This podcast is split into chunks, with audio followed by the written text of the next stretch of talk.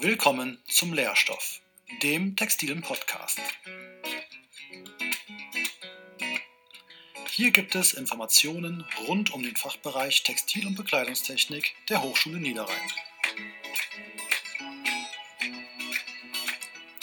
Wir stellen Ihnen Themen rund um das Studium, die Forschung und die Textilindustrie vor.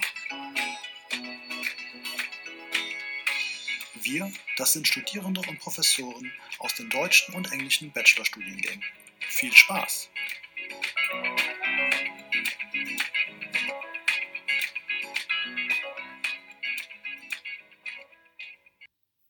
Hallo zusammen, mein Name ist Friederike und ich bin Masterstudierende in dem Studiengang Management of Textile Trade and Technology mit dem Schwerpunkt Trade and Retail.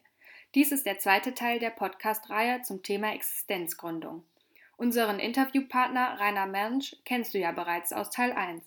In meinem Teil des Podcasts stelle ich ihm spannende Fragen aus den Bereichen der Finanzierung, der Unterstützung der Hochschule Niederrhein und zum Thema Unternehmensformen.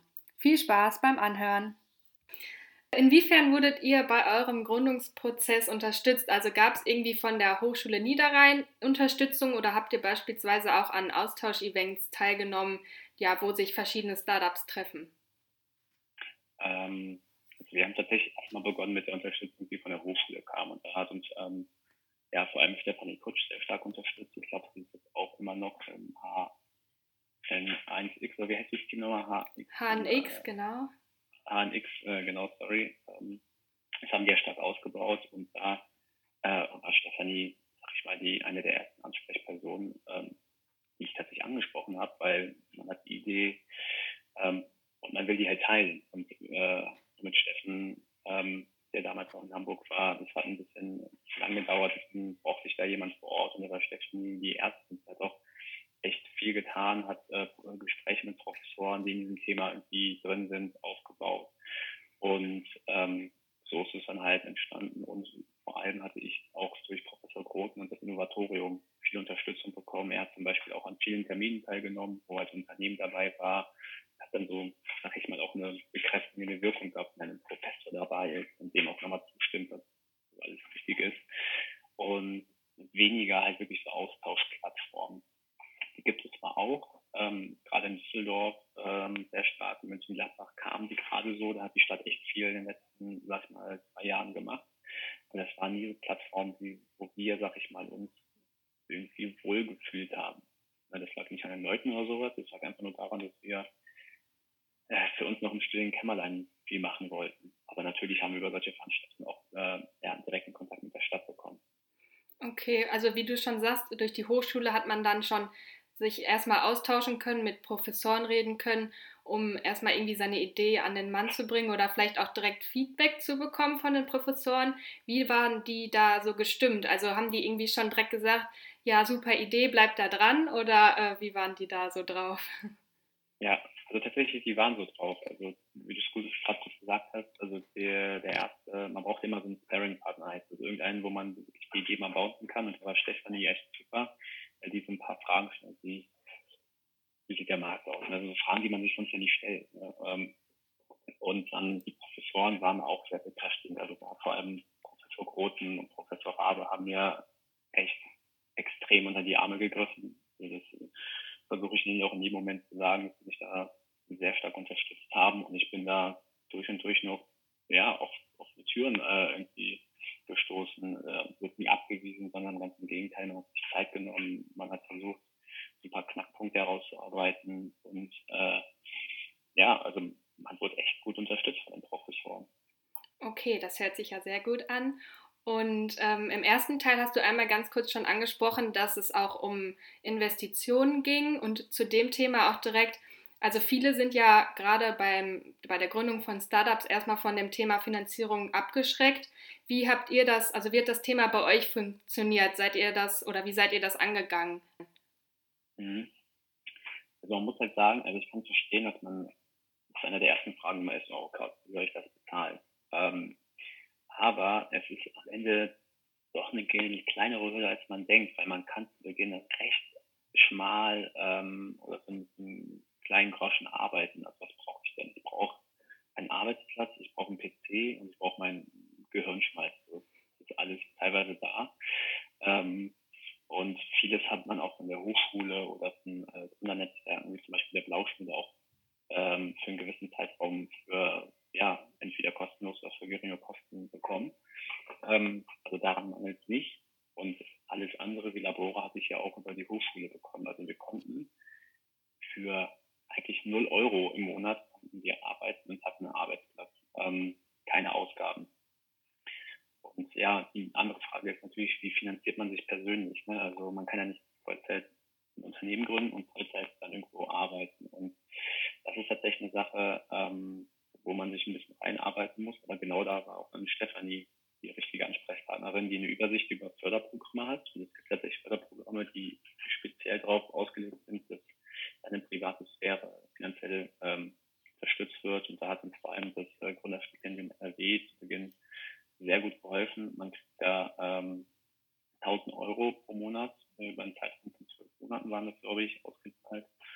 Und ähm, sag mal, die Anforderungen, sich da zu bewerben und das auch zu bekommen, sind nicht so hoch. Also es reicht schon, wenn ich eine Idee habe und weiß, was ich machen will. Und die geben einem dann die Chance zu sagen, okay, du kannst dich jetzt mal zwölf Monate darauf konzentrieren. Ähm, also man muss noch kein fertiges Produkt oder so haben. Und dann gibt es halt noch sowas wie Gründerstipendium, äh, nee, ähm, Exist Gründerstipendium, wo du halt dann auch ähm, als Student unterstützt wirst, ähm, teilweise noch mehr Geld pro Monat, also bis, bis zweieinhalbtausend Euro pro Monat, die du bekommst. Ähm, und dann sind dann so Anträge, die du über die Hochschule gemeinsam stellen kannst. Dann kriegst du auch zum Beispiel Geräte erstattet ähm, oder kannst auch eine zweite Person einstellen. Also das ist viel mehr, als man erstmal denken würde und es ist auch gar nicht so schwer, da reinzukommen.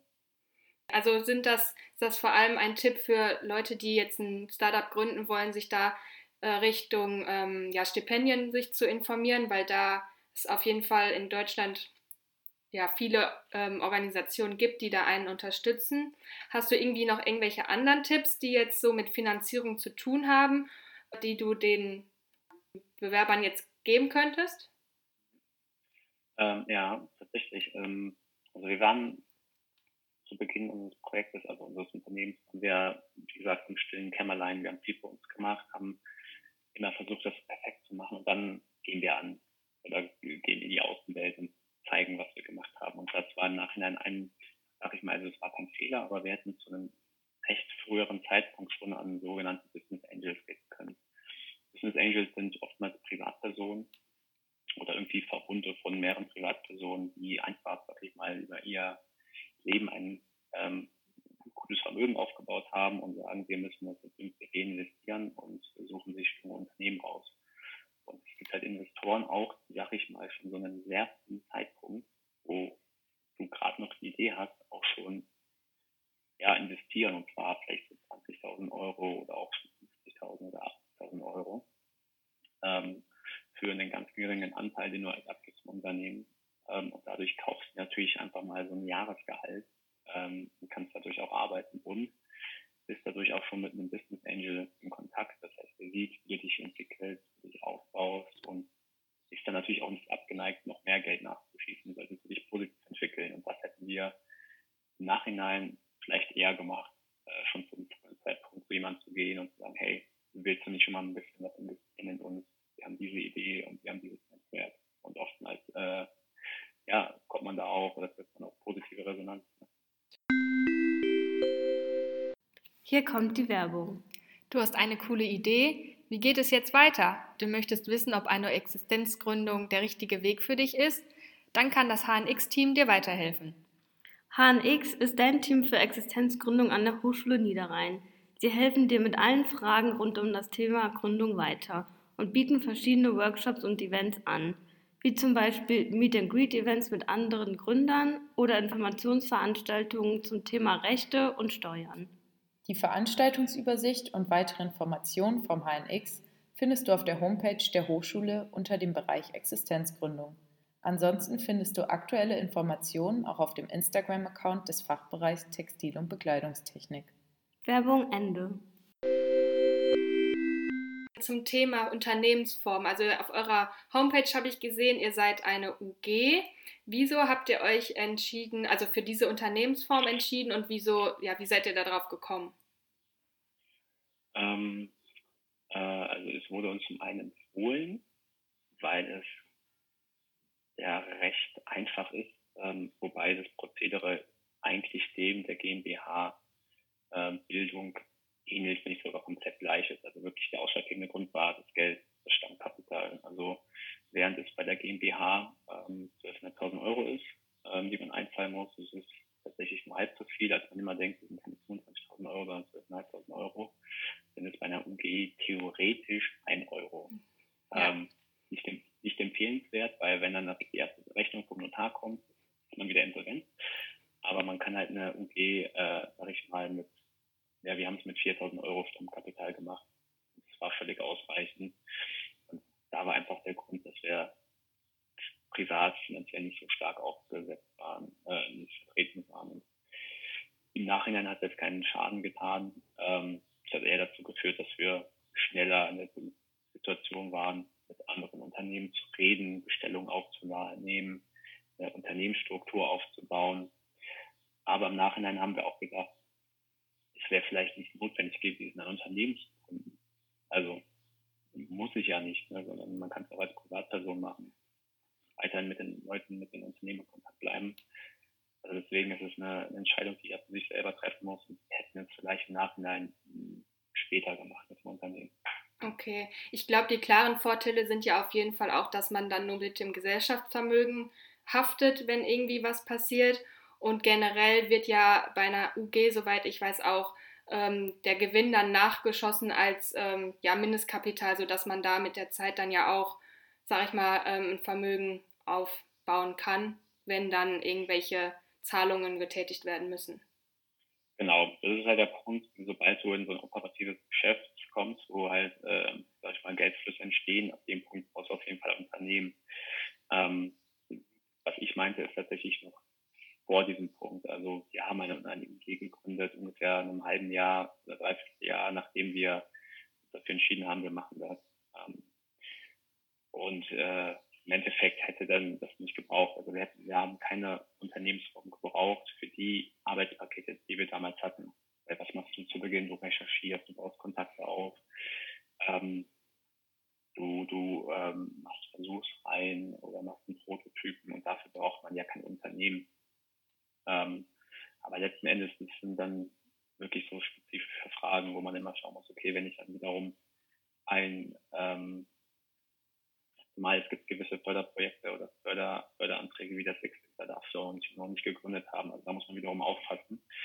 Ähm, das Einzige, was halt nur ist, wenn man zum Beispiel mit Unternehmen spricht, hieß es immer, und ich weiß nicht, ob es immer noch so ist, dass ähm, man nicht ernst genommen wird, wenn man eine OG ist. Weil die großen Unternehmen denken dann, okay, das ist ja nicht meine GmbH. Aber ich sag mal, wenn du mit solchen Unternehmen sprichst, die so denken, dann sind es wahrscheinlich eh die falschen Unternehmen. Ja, vielen Dank für deinen Input zum Thema Unterstützung und Finanzierung bezüglich eines Startups. Ich wünsche dir auch äh, alles Gute für die Zukunft, für unter, äh, euer Unternehmen. Ja, und damit äh, das so weitergeht wie bevor und noch viel mehr daraus wird. Vielen Dank, Sarike. Ich hoffe, dir hat diese Episode der Podcast-Reihe zum Thema Existenzgründung gefallen und du konntest ein paar spannende Aspekte für dich mitnehmen. Bis zum nächsten Mal, euer Textiler Podcast Lehrstoff.